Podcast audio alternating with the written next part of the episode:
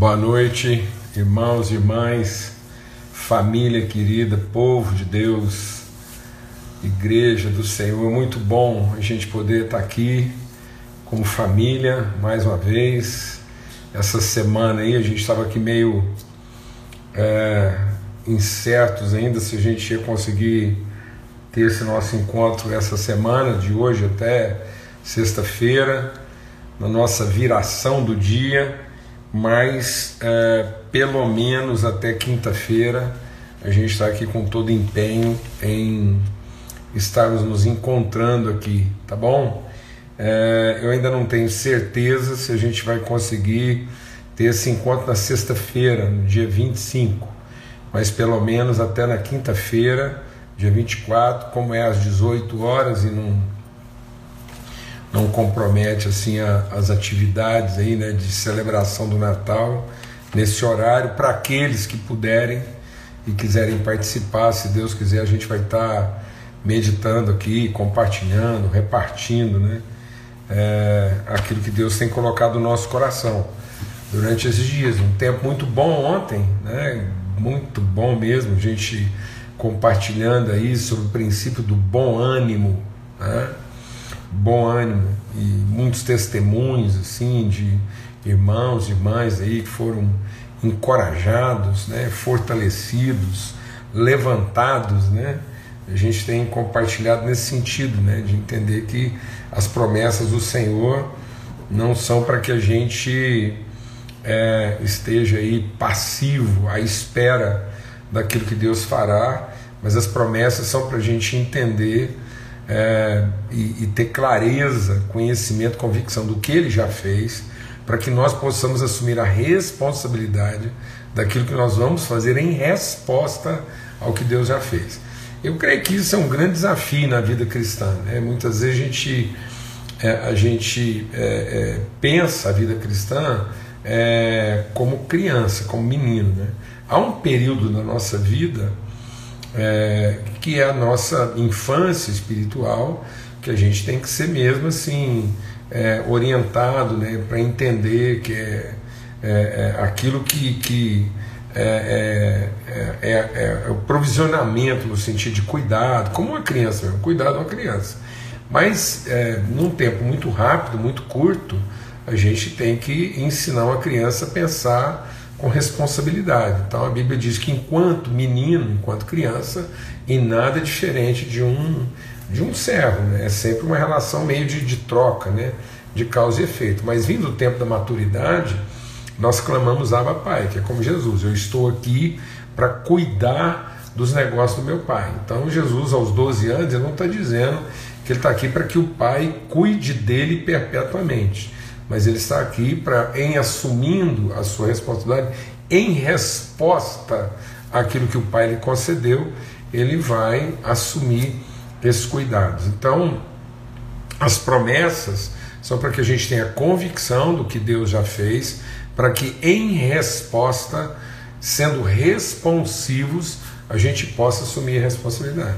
Então, as promessas hoje são muito mais para a gente entender o que, que é, é o nosso desafio de, de para fazer, segundo a responsabilidade que nos foi dada, do que aquilo que nós é, movimentamos para que Deus ainda faça. Né?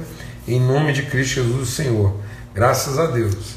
Assim brilhe a nossa luz. Então, um tempo muito bom, muito precioso, um tempo de comunhão, de oração. Eu sempre sou muito edificado e tenho louvado a Deus, agradecido a Deus por esse privilégio. Então, que o Senhor faça resplandecer sobre nós todos aqui o seu rosto e nos dê paz sempre, graças a Deus. Né? Ontem eu estava aqui curtindo a, a, a, o trabalho aí do Marcos Almeida, quero registrar uma vez mais aqui o nosso abraço para ele, irmão tão querido, em muito buena companhia aqui né, do João, então um tempo precioso também, graças a Deus. Maravilha. Essa, esses dias agora, de hoje até pelo menos quinta-feira, a gente vai estar compartilhando lá em Lucas, né? No capítulo 14. É um texto, é, é, um, é um ensinamento de Jesus que está exclusivamente aqui colocado em Lucas E, e aí a gente vai orar agora, depois vamos ler o texto, e aí eu quero também dizer qual a razão de estar meditando sobre esse texto nesses dias aí que antecedem a celebração do Natal, tá bom? Pai, muito obrigado pelo teu amor, obrigado pela tua bondade, a tua misericórdia renovada. Pai, obrigado meu, por essa semana, uma semana assim que nós iniciamos fundamentados na tua palavra, com disposição, com ânimo, com fé, com ousadia, para entrarmos mesmo, para colocarmos, ó Deus, em prática aquilo que é a palavra do Senhor revelada a nós. Que a gente tenha essa coragem, que a gente tenha essa disposição, que a gente tenha esse bom ânimo de avançar. Senhor, para aquilo que é a promessa do Senhor, para que os horizontes se abram, os caminhos se abram diante de nós. No nome de Cristo Jesus, o Senhor. Amém. Graças a Deus. Então vamos ler aqui em Lucas capítulo 14. ah, eu estou rindo porque eu estou entendendo que vai ser um grande desafio para nós aqui de hoje até quinta-feira pelo menos. Espero que talvez a gente consiga fazer na sexta ainda. Mas é um grande desafio, assim, pelo, por algumas coisas que a gente vai tratar aqui, porque realmente confronta muito assim da nossa comodidade, né? confronta muito assim da nossa forma, às vezes, de estar tá vivendo o Evangelho sem, sem é, o radicalismo né, que a gente tem que viver. Tá bom? Graças a Deus. É, então diz aqui, ó, Lucas capítulo 14, a partir do verso 7. Diz assim: reparando como os convidados escolhiam os primeiros lugares. É, então, Jesus está ali, né, vendo como é que as pessoas num jantar estavam preferindo os primeiros lugares. Jesus contou uma parábola. Né? E qual foi a parábola que Jesus contou? Ele diz assim: quando alguém convidá-lo para um casamento, para uma festa, e não sente no lugar de honra, não se assente no lugar de honra. Opa, peraí. Oi, Jesus, peraí. Eita! Estou tentando aqui resolver uma questão que está piorando. O que, que eu fiz aqui agora?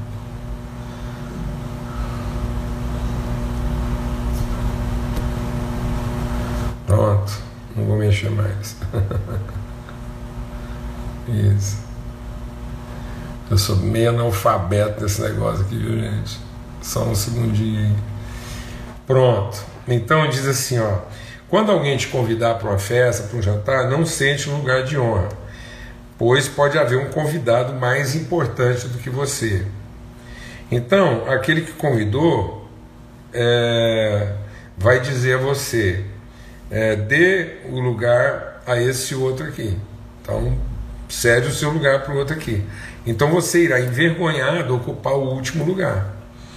Pelo contrário, quando alguém convidar você, vai e se assente no último lugar.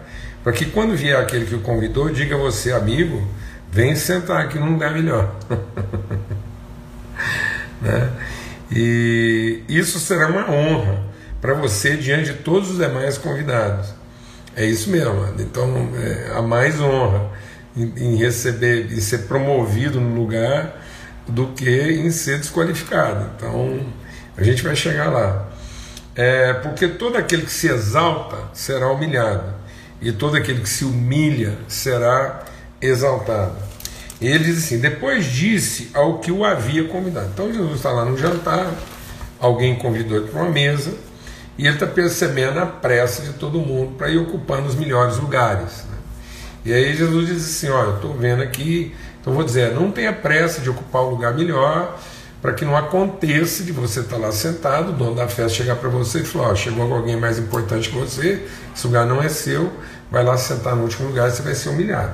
É possível você sentar num lugar pior e ele chegar e dizer: não, meu amigo, você tem que sentar aqui mais, mais próximo, e aí você vai ser exaltado e honrado perante os outros convidados. Mas aí Jesus falou uma coisa para quem o tinha convidado. Ele disse assim: quando você der um jantar, quando você preparar uma mesa, não convide seus amigos, nem seus irmãos, nem seus parentes, nem os vizinhos ricos, para não acontecer que eles retribuam o convite e você seja recompensado. Pelo contrário, ao dar um jantar, ao preparar uma mesa, convide os pobres, os aleijados, os coxos, os cegos, e você será bem-aventurado pelo fato de não terem eles com que recompensá-lo. A sua recompensa você receberá na ressurreição dos justos. Meu Deus, eu creio que esse texto aqui a gente pensa pouco sobre ele, porque ele é um texto assim, ele é bem curtinho, né? ele está encaixado numa conversa que Jesus está tendo, e, é, e ele está só no Evangelho de Lucas. Então é um texto, até também porque ele é muito desafiador para a nossa vida, né? assim, para a nossa vaidade e a forma como a gente resolve as coisas, e, e aí a gente às vezes até evita esse texto. Eu, pelo menos, assim poucas vezes né, eu vi alguém querendo comentar ou tratar desse assunto. Mas, particularmente, eu entendo que ele é, sim, ele é, ele é desafiador assim no nosso entendimento da vida, né? E durante esses dias aqui, eu quero, assim, o que Deus colocou no nosso coração é para a gente entender essa oportunidade de prepararmos uma mesa, né? de termos uma mesa preparada, que isso, isso é que, que é, é, é, é, o lugar, é o onde e o quem que Deus prepara para que nós possamos revelar o reino de Deus. Então Jesus diz: Na casa do meu pai há muitas moradas, eu vou preparar lugar. Eu estou indo preparar uma mesa na casa do meu pai para receber vocês. Né? Nós vimos o Salmo 23 aqui, a gente trabalhou isso bastante, né? a trajetória que vai do pasto até a mesa preparada no interior da casa. Ele faz a gente atravessar, ele, ele, ele, ele nos suporta, ele nos sustenta para que a gente possa atravessar o vale de sombra da morte. E o que, que esse vale de sombra da morte? É exatamente a linha que separa, né, a linha divisória entre aquilo que é o mundo externo, o mundo natural, o passe e tal, daquilo que é o mundo íntimo, né? o mundo da, da, da, intimidade com Deus da casa. E aí o que a gente encontra nessa intimidade? Uma mesa preparada. Né? Então ele prepara uma mesa, Jesus está preparando uma mesa, ele, ele quer se despedir dos seus discípulos numa mesa preparada. E esse esforço nosso aqui, nós batizamos esse encontro aqui de uma mesa preparada na viração do dia. Porque é bem essa ideia né, de você se encontrar, de você ter comunhão íntima e a mesa permite isso. E, e isso ir transformando o nosso entendimento a respeito da, da relação.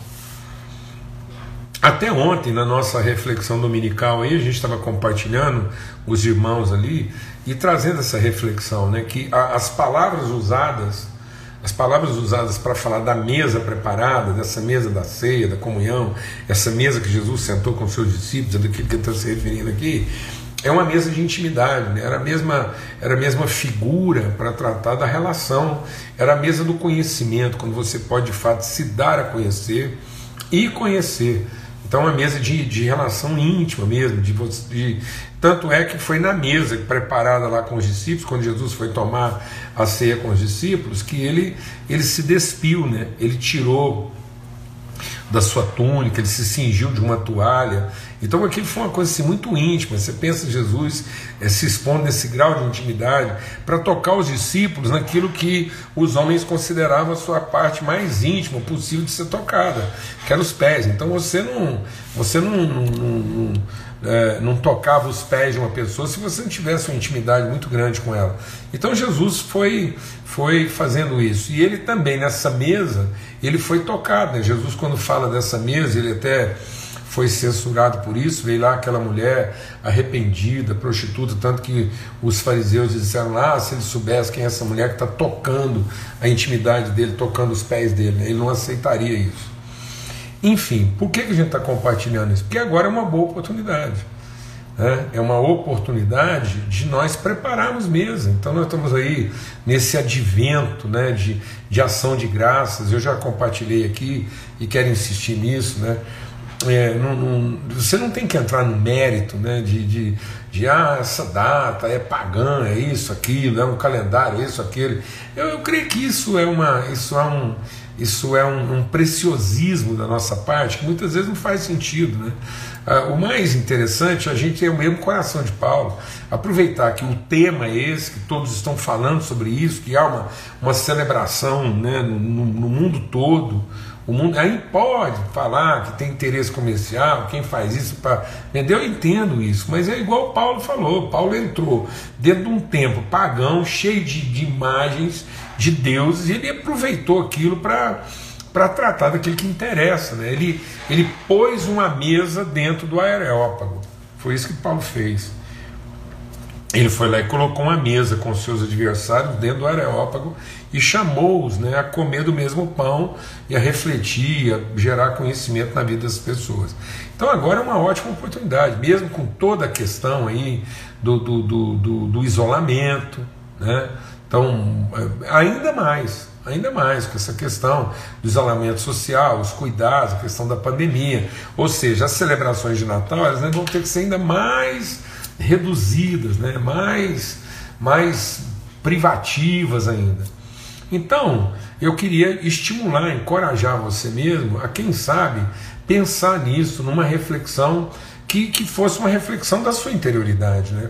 Como é que, diante de uma situação tão desafiadora, de um momento em, com esse nível de exposição, com esse grau de dificuldade tão grande, como é que é, que tipo de sensibilidade nós estamos tendo é, para preparar as mesas, qual o critério que nós estamos é, é, estabelecendo em Deus para preparar as mesas e no sentido também de, de determinar quem, quem nós estamos convidando para ter assento na mesa que a gente prepara.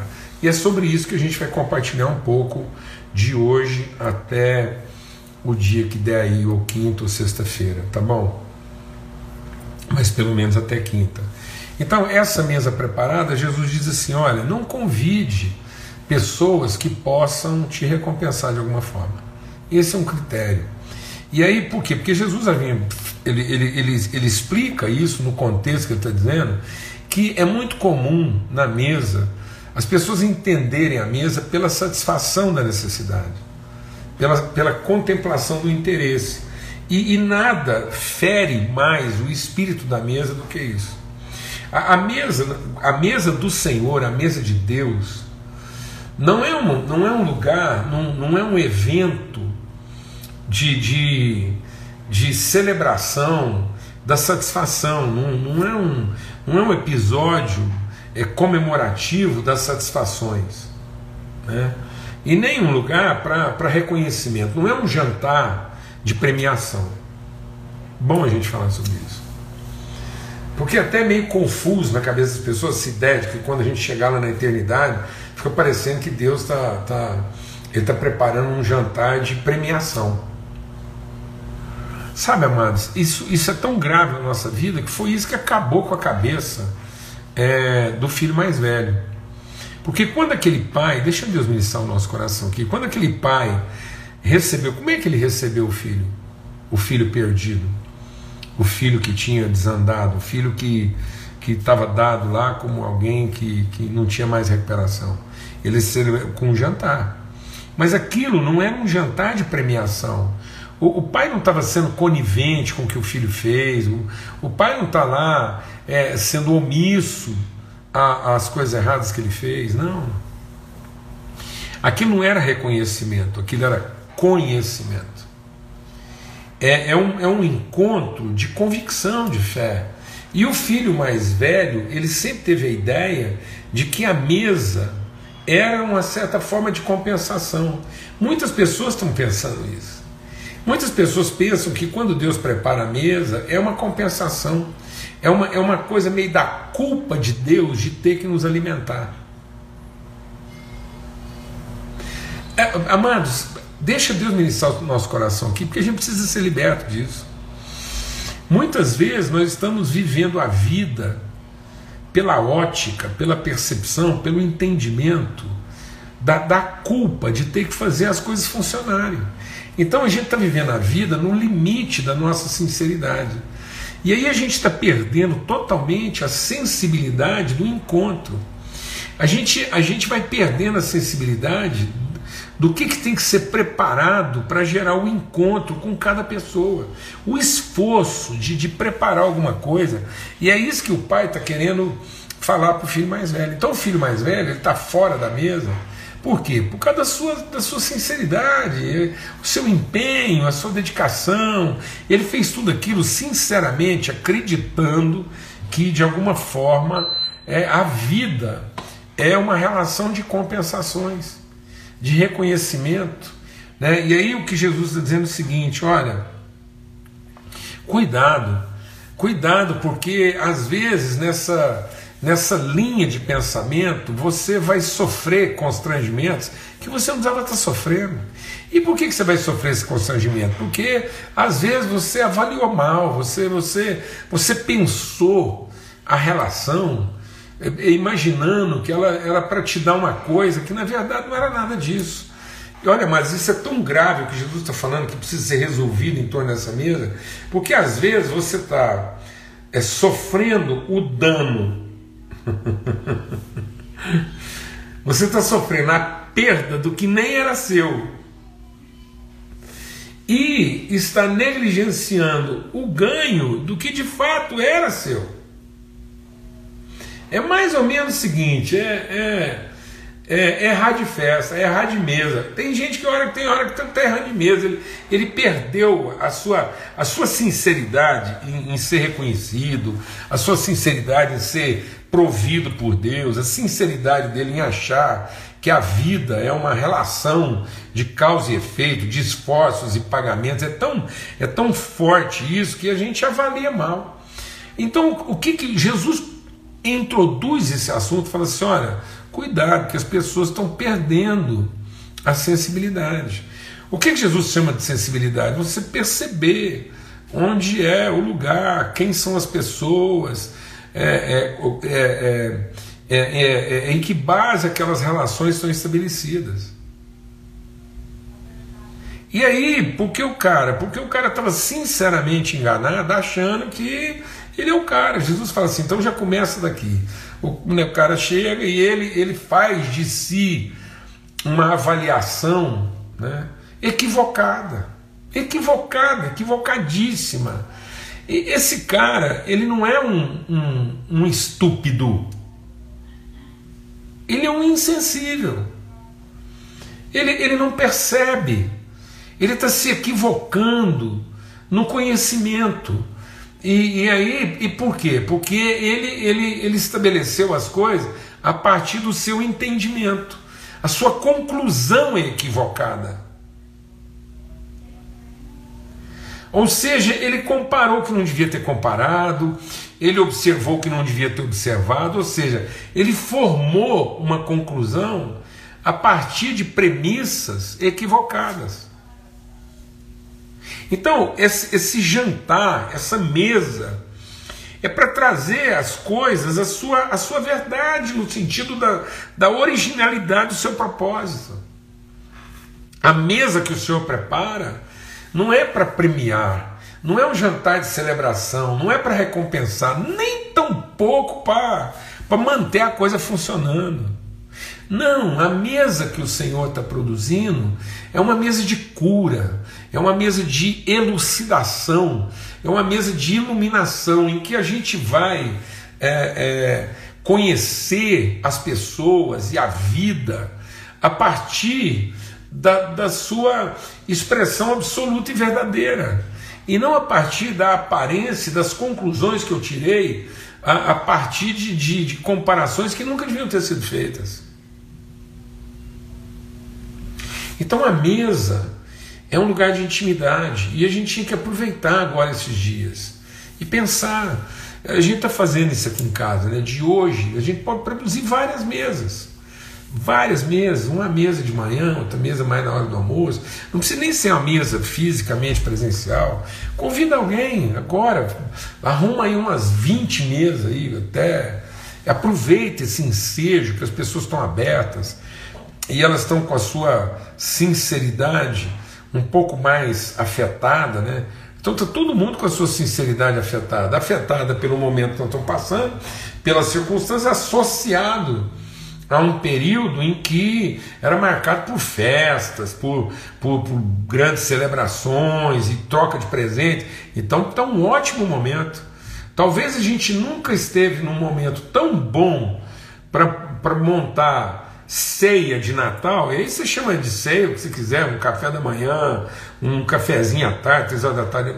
Eu acho que nós nunca tivemos um momento tão bom para ter mesa, ceia, de celebrar o nascimento de Jesus, e nós vamos falar sobre isso é, amanhã, depois, é sobre isso que a gente quer falar, sobre os convidados da mesa. Quem Jesus colocou na mesa que ele preparou. Né? E para a gente poder resgatar um pouco do que? Da nossa sensibilidade.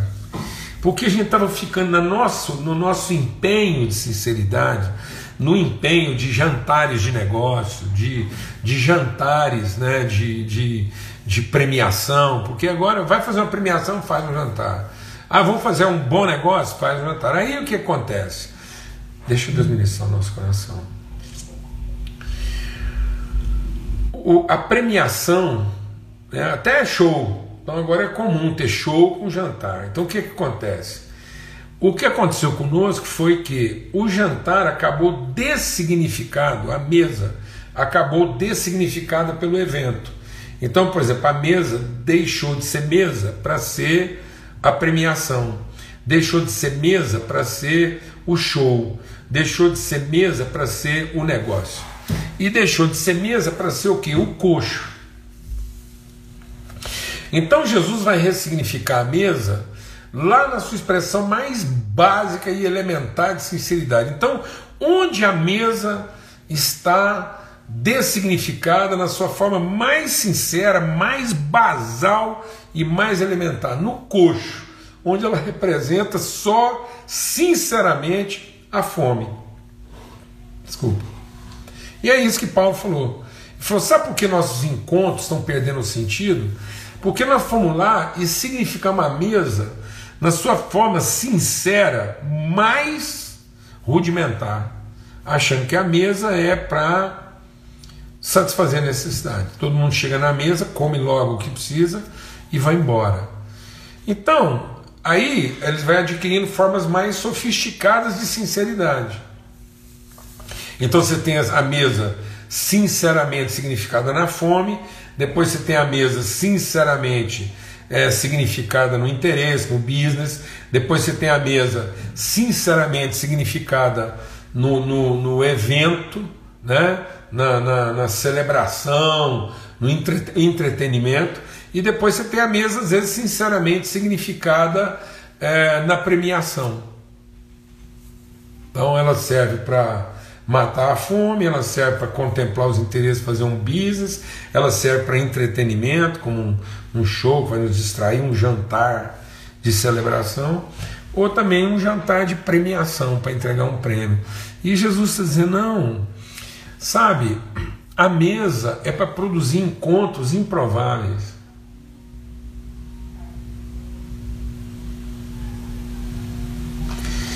A mesa é para que você desenvolva um tal senso de sensibilidade na sua vida que você consiga pôr na sua mesa pessoas inimagináveis.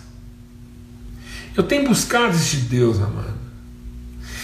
Assim, é, a gente está ficando muito óbvio.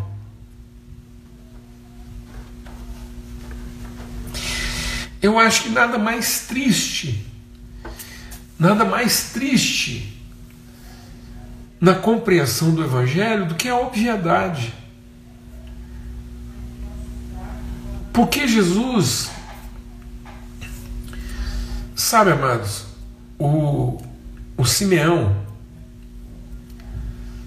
o Simeão, quando, quando ele foi dar uma palavra para Maria e para José,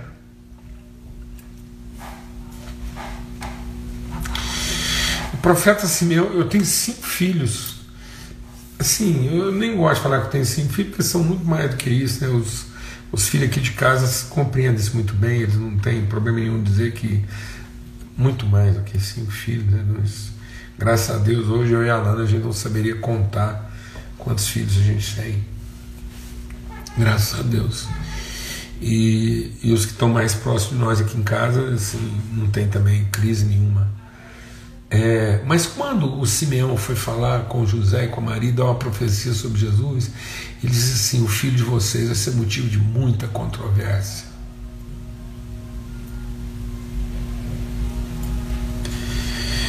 E sabe, a gente, a gente, a gente está vivendo um evangelho de obviedades sinceras.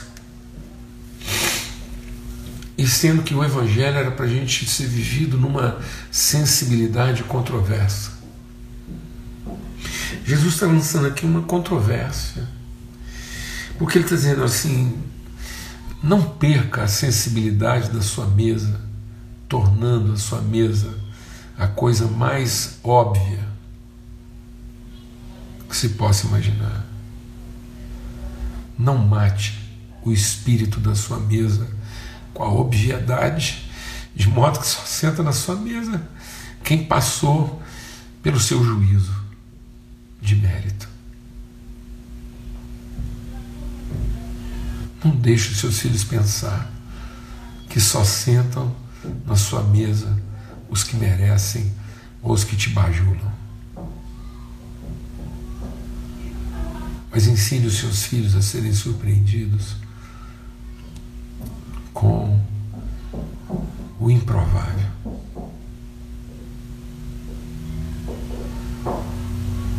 O inimaginável. De modo que todos os dias eles se surpreendessem com um convidado que só o Evangelho de Cristo poderia tornar aquilo possível. Só um amor sem medida podia tornar aquela mesa possível.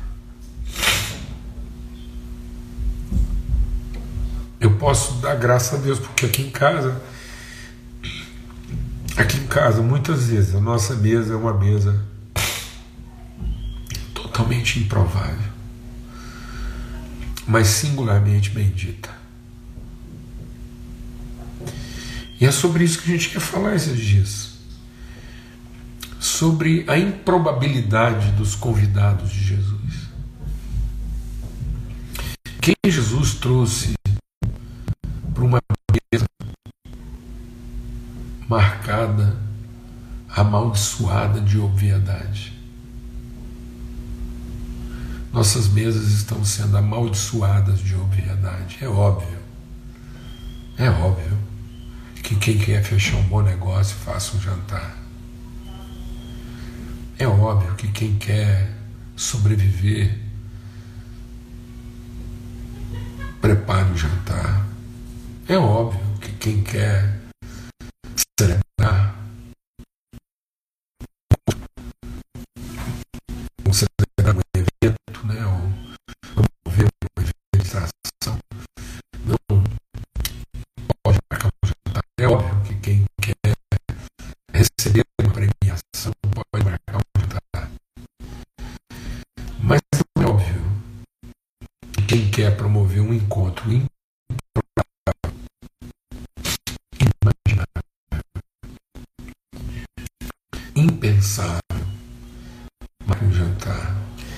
foi isso que Jesus fez. E é isso que ele nos estimando a fazer. Nós temos o desafio, amados, de, de avançar o limite da nossa sinceridade, da nossa obviedade. Nós somos desafiados a avançar o limite do nosso entendimento, ainda torne pessoas controversas. Ainda que as, perguntas, as pessoas perguntam: quem é esse Jesus que come com humanos e pecadores? Sabe? Você já percebeu que, em boa parte dos nossos cultos, a gente aceita até cultuar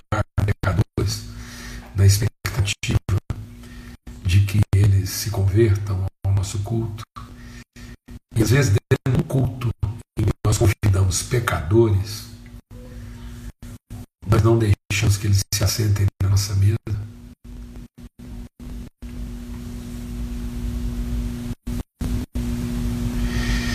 Jesus não cultuava só com publicanos e pecadores. Jesus comia com eles. Toda vez que comigo, a maioria diz que a gente recebe esse critério com medo do que, que eles podem pensar da gente. Em nome de Cristo Jesus, até amanhã, se Deus quiser, eu peço a você que tire um tempo de oração essa semana. Tire um tempo para meditar nessa palavra, para que a gente comece a se perguntar, aproveitando esse ensejo, aproveitando toda essa atmosfera que nos envolve, a gente possa se perguntar quem são os convidados da mesa que nós preparamos, ou da mesa que o Senhor prepara para nós. Amém? Que o amor de Deus, o Pai, a graça bendita do Seu Filho, a comunhão, a revelação do Espírito Santo de Deus seja sobre todos, hoje e sempre, em todo lugar. Até amanhã, se Deus quiser, nós vamos estar juntos aqui para conversar um pouco sobre quem são os convidados da mesa que o Senhor preparou, da mesa que o Senhor quer que preparemos. Tá bom? Um forte abraço, fica na paz.